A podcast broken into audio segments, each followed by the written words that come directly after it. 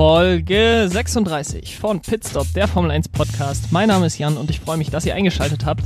Der große Preis von Abu Dhabi ist vorbei und das bedeutet auch, dass die Saison 2020 jetzt endgültig beendet ist.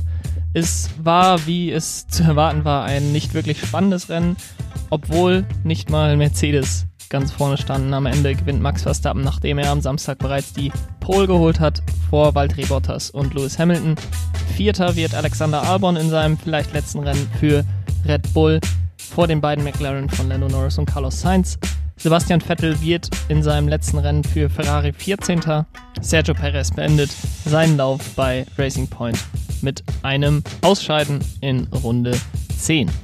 Da das Rennen in Abu Dhabi wie so oft nicht ganz so der Knüller war, will ich gar nicht zu sehr über das Rennen an sich reden, es ist wirklich nicht besonders viel passiert.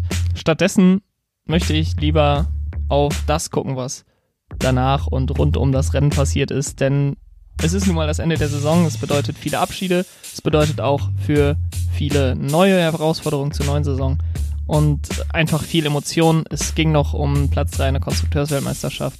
Es ging noch um den einen oder anderen Platz in der Fahrerweltmeisterschaft. Da möchte ich drauf gucken und so schon mal einen kleinen Rückblick auf die Saison, aber insbesondere mit Fokus auf das jetzt zurückliegende Rennen. Sebastian Vettel. Dass 2020 nicht das einfachste Jahr für Sebastian Vettel war, ist, glaube ich, kein Geheimnis und wird auch in seiner Karriere immer ein dunkler Fleck sein, denn es war für Ferrari generell ein schweres Jahr und äh, Sebastian Vettel hat sich dabei auch schwerer getan als sein Teamkollege Charles Leclerc.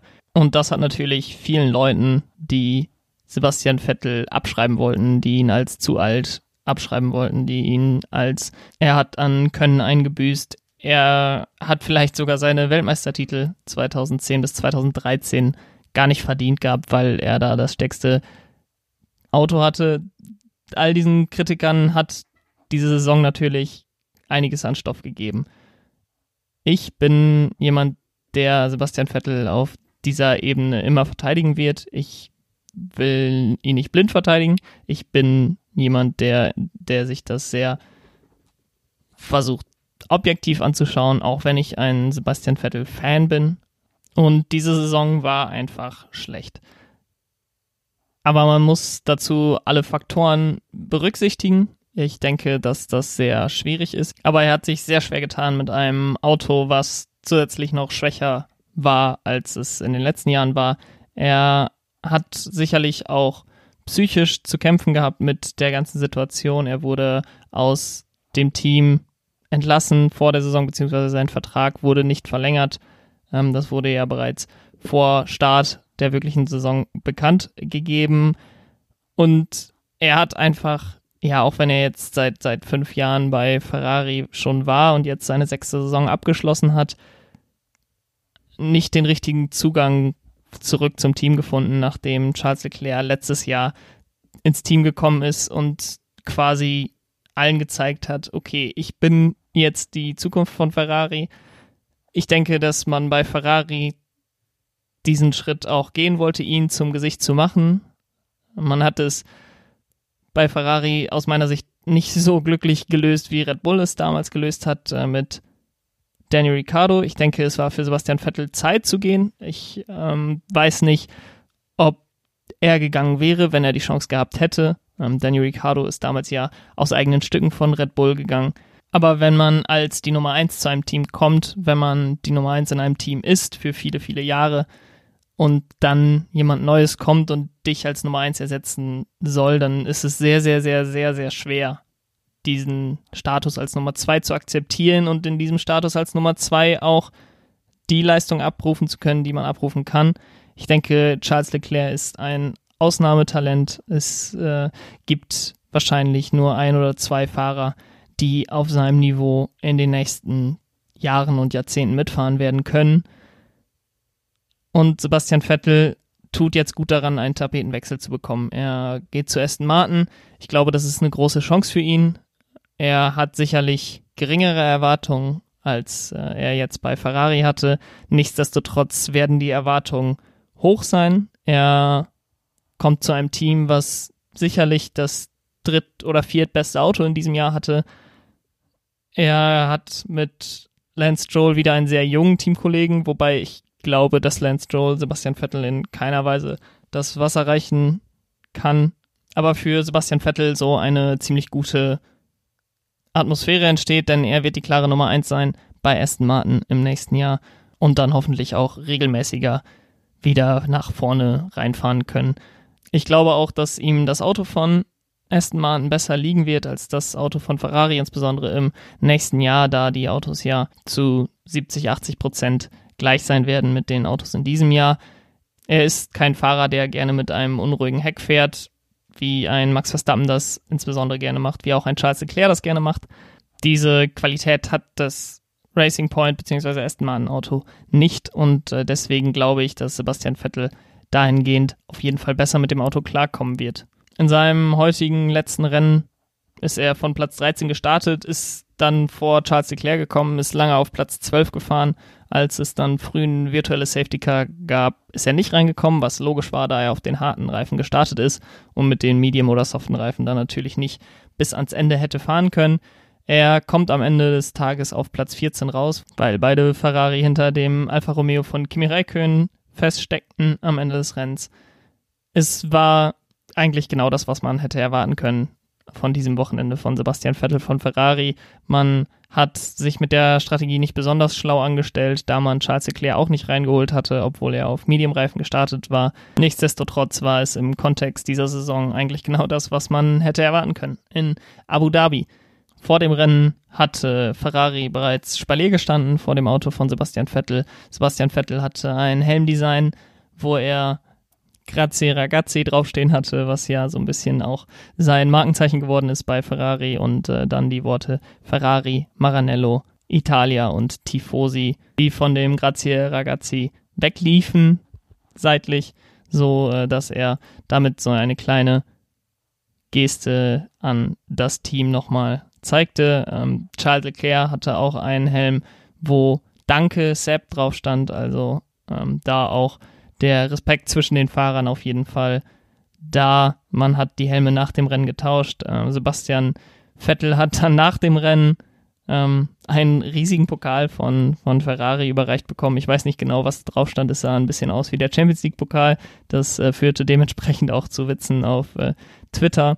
Insgesamt wirkte Sebastian Vettel auf jeden Fall sehr gelöst nach dem letzten Rennen mit Ferrari. Ich glaube, dass die letzten sechs Monate ziemlich hart auf ihm gelastet haben und äh, dieser ganze Druck jetzt endgültig abgefallen ist. Er verteilte Bier in der Box von Ferrari und es ja, war einfach eine ausgelassene Stimmung, denn selbst wenn dieses Jahr sehr negativ für ihn verlaufen ist, darf man jetzt nicht einfach die letzten sechs Jahre unter den Teppich kehren. Ich glaube auch, dass da natürlich menschlich sehr viel auch gut gelaufen ist zwischen Sebastian Vettel und den Leuten in der Box.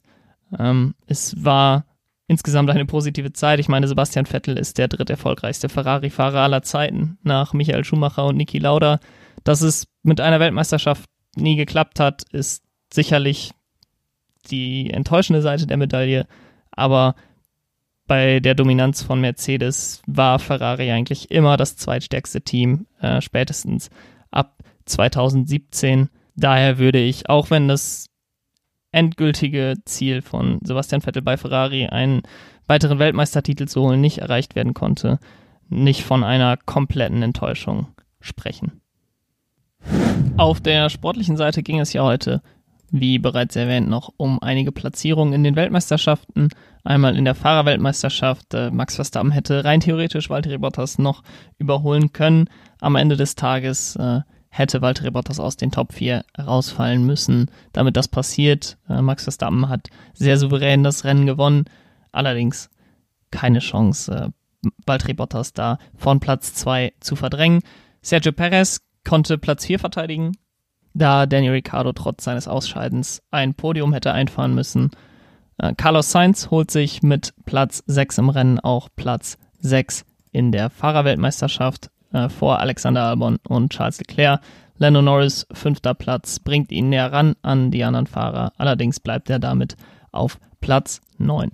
Deutlich interessanter war es in der Konstrukteursweltmeisterschaft, denn Racing Point hatte ja nach einem fantastischen Wochenende am letzten Wochenende beim großen Preis von Sakir Platz 3 übernommen und sah eigentlich auch gar nicht so schlecht aus für das Team aus Silverstone. Allerdings musste Sergio Perez ans Ende der Startaufstellung, äh, startete von Platz 19. Lance Stroll hatte auch kein besonders gutes Qualifying. Er startete von Platz 8. Er ging dann, als das virtuelle Safety Car rauskam, direkt in die Box, holte sich neue harte Reifen, konnte dann aber nicht an Sebastian Vettel vorbeikommen, der sich gut gegen ihn verteidigte.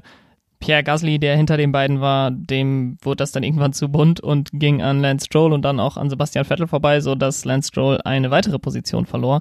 Und am Ende des Tages landete er dann nur auf Platz 10. In der Konstrukteursweltmeisterschaft bedeutete das natürlich, dass man nur einen Punkt als ganzes Team mitnahm und gleichzeitig hatten die McLaren, die bereits ein super Qualifying hatten und mit Platz 4 und Platz 6 ins Rennen gegangen, ein gutes Rennen äh, sie gingen auch bereits in der zehnten Runde in die Box, kamen allerdings vor den Ferrari schon wieder raus und landen dann am Ende auf Platz 5 und Platz 6. Dadurch konnte McLaren sich durchsetzen im Kampf um Platz 3, der ja in den letzten vier, fünf Rennen richtig an Fahrt aufgenommen hatte.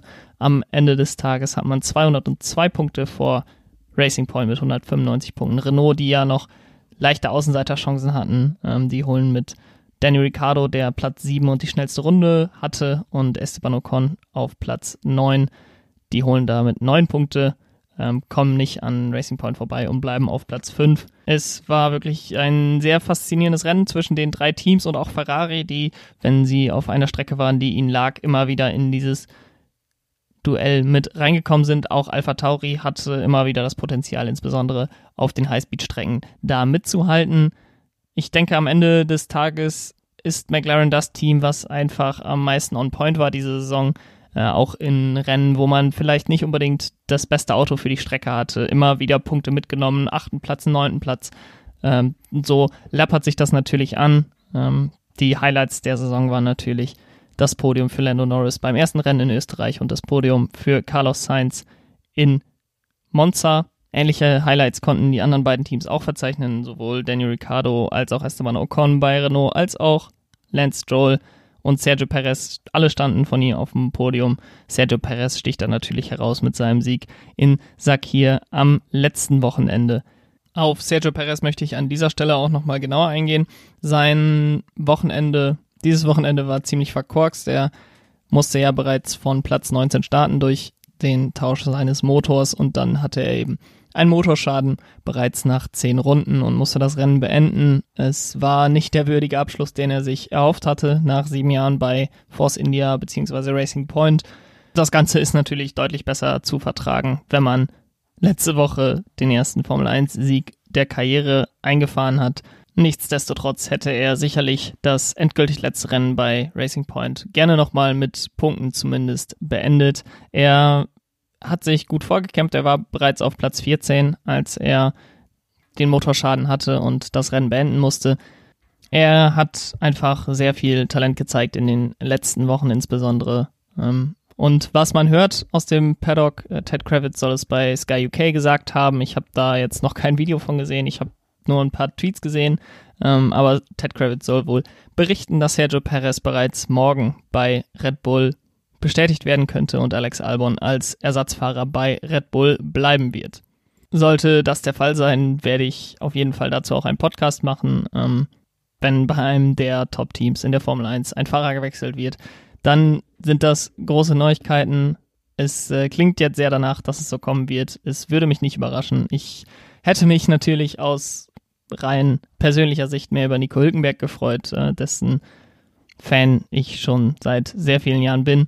Aber ich denke, aus rein sportlicher, aus objektiver Sicht ist die Wahl von Sergio Perez keine falsche von Red Bull, sollte es denn so kommen.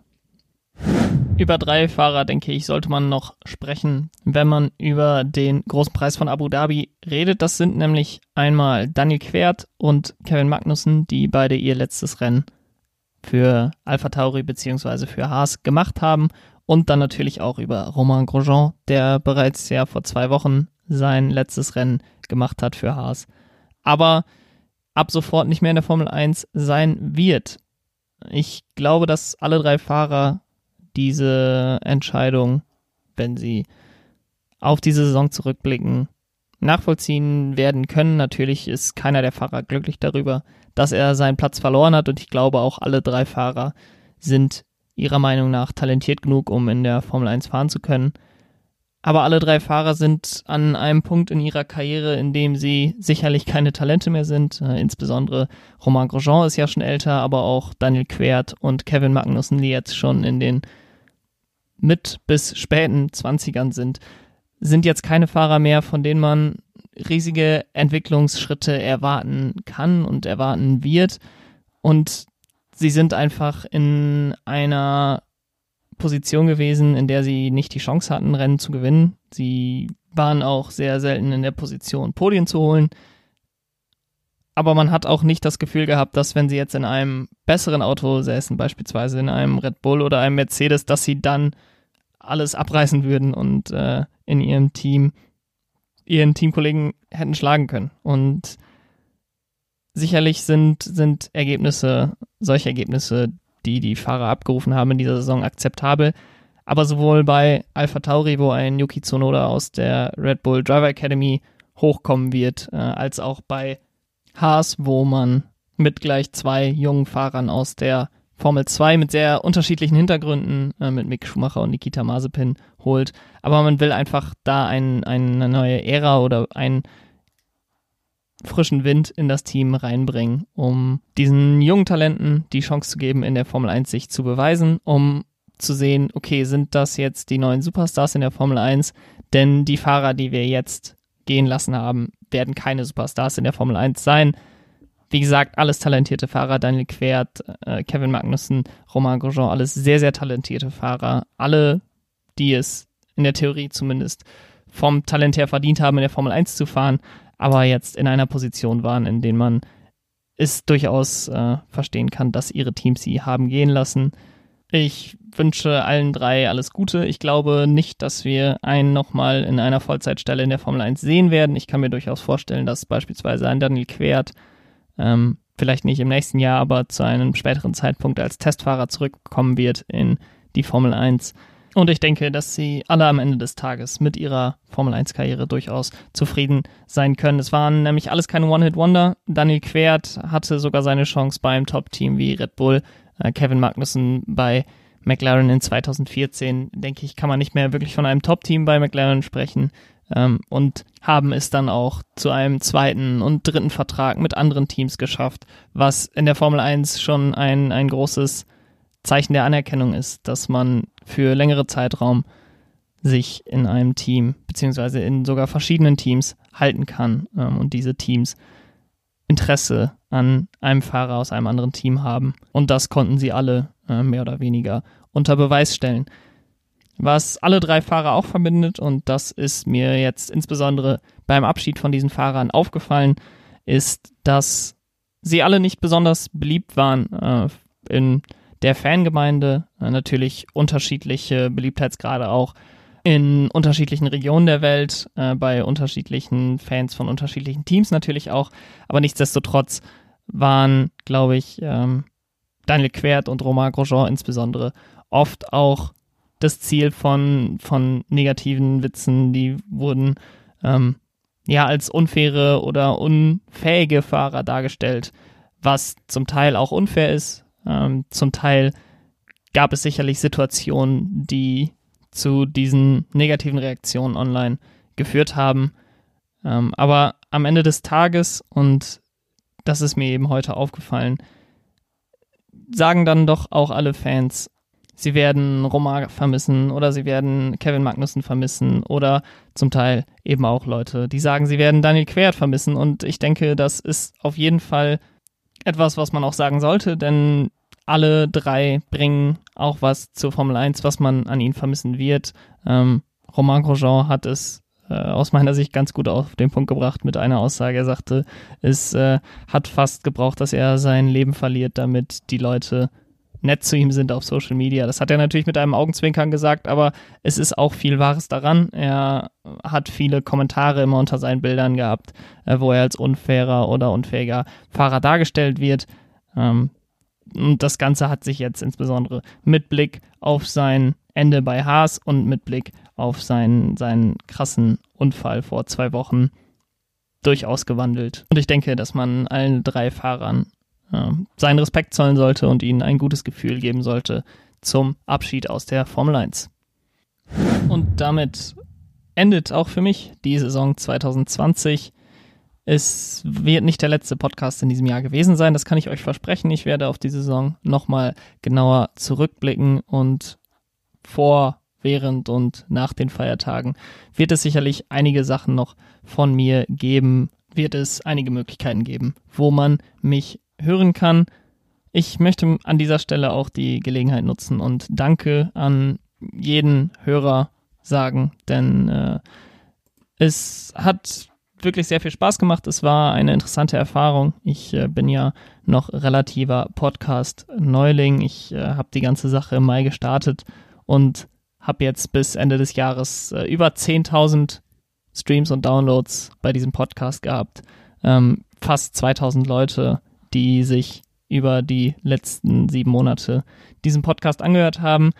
Ähm, und das ist wirklich von null gestartet. Also es waren vielleicht äh, zehn Downloads bei den ersten Folgen äh, an den ersten Tagen. Äh, inzwischen hat sich das Ganze verzehnfacht, also über 100 Downloads am ersten Tag in der Regel, ähm, wenn eine neue Folge veröffentlicht wird. Und da möchte ich einfach Danke sagen an äh, jeden Hörer, der sich das anhört, der Spaß an diesem Podcast hat. Ähm, es macht mir sehr viel Spaß. Ich freue mich jedes Mal, ähm, wenn jemand mir eine Nachricht schickt, äh, wenn jemand äh, einen Kommentar da lässt unter, unter einem Tweet, unter äh, einem Instagram-Posting. Ähm, das motiviert mich auch weiterzumachen. Es haben mich auch einige Leute verlinkt auf äh, ihren Spotify-Rückblicken, wo ich äh, zu den Top 5 gehörten Podcasts dieses Jahr gehört. Und äh, das finde ich einfach phänomenal, dass ja, Leute sich das, was ich hier jede Woche von mir gebe, anhören äh, dass sie daran Spaß haben. Und dafür möchte ich Danke sagen. Ich werde auch im Jahr 2021 damit weitermachen.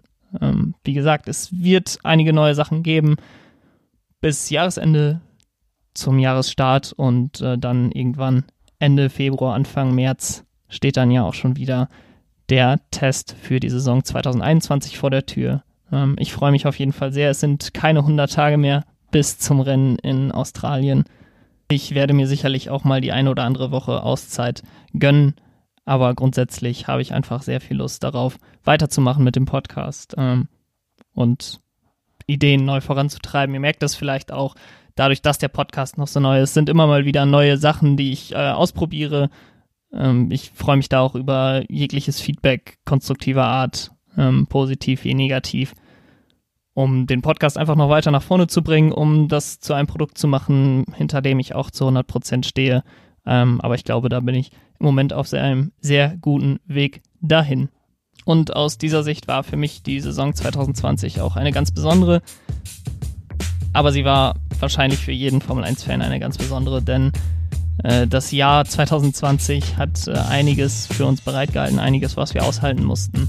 Äh, die Formel 1 hat alles Mögliche gegeben, um eine Saison auf die Beine zu stellen. Ich hätte im März niemals damit gerechnet, äh, beziehungsweise im, im Juli und August hat man auch nicht damit gerechnet, dass man 17 Rennen in dieser Saison zustande bekommen kann. Und dass das ähm, so geklappt hat, dass dabei einige phänomenale Rennen rausgesprungen sind.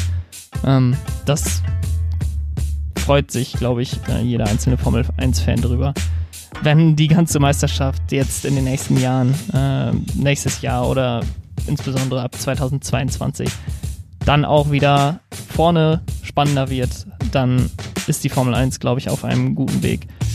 Es war schon beeindruckend, wie spannend und aufregend eine Saison sein kann, wenn ein Team vollkommen dominant ist, wenn sich das Ganze wieder ändert. Dann werden wir noch sehr, sehr viel Spaß in den nächsten Jahren in der Formel 1 haben. Den nächsten Podcast habe ich dann für nächsten Sonntag angepeilt. Da werde ich dann nochmal einen größeren Rückblick auf die Saison 2020 wagen, äh, mit all dem, was passiert ist seit März, muss man ja sagen, beziehungsweise dann seit Juli, als die Rennen wirklich gestartet sind. Ähm, da bin ich noch ein bisschen dran am Arbeiten und am Überlegen, wie ich das Ganze gestalten möchte. Aber da freue ich mich sehr drauf und ich würde mich auch freuen, wenn ihr dann wieder einschalten würdet. Bis dahin, habt eine schöne Woche. Ciao.